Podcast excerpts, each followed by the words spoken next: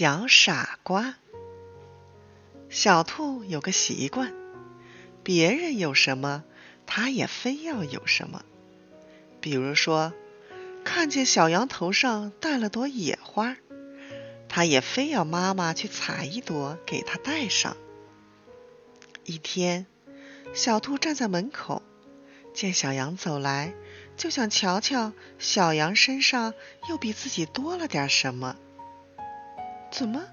小羊的一只脚用一片长长的叶子包了起来，挺好玩的。小兔就又去缠着妈妈：“给我也找一片长叶子，也把我的脚包起来吧。”兔妈妈拽拽小兔的长耳朵：“傻孩子，小羊的脚是因为受了伤才包起来的呀。”小羊说。才不是呢！我的脚没受伤，我是看见小马这样包着才学它的。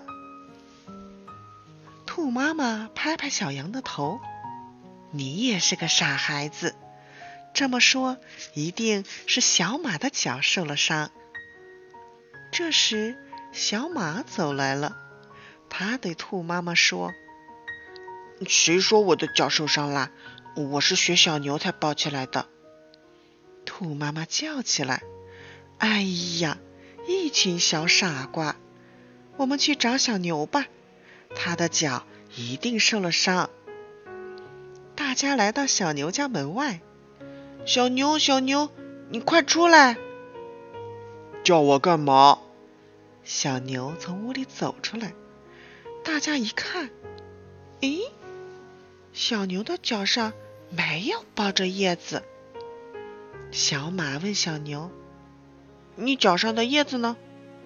小牛说：“我脚上的伤已经好了，不用包着叶子了。”哎，小牛奇怪的看着小马、小羊、小兔的脚：“你们的脚都受伤了？”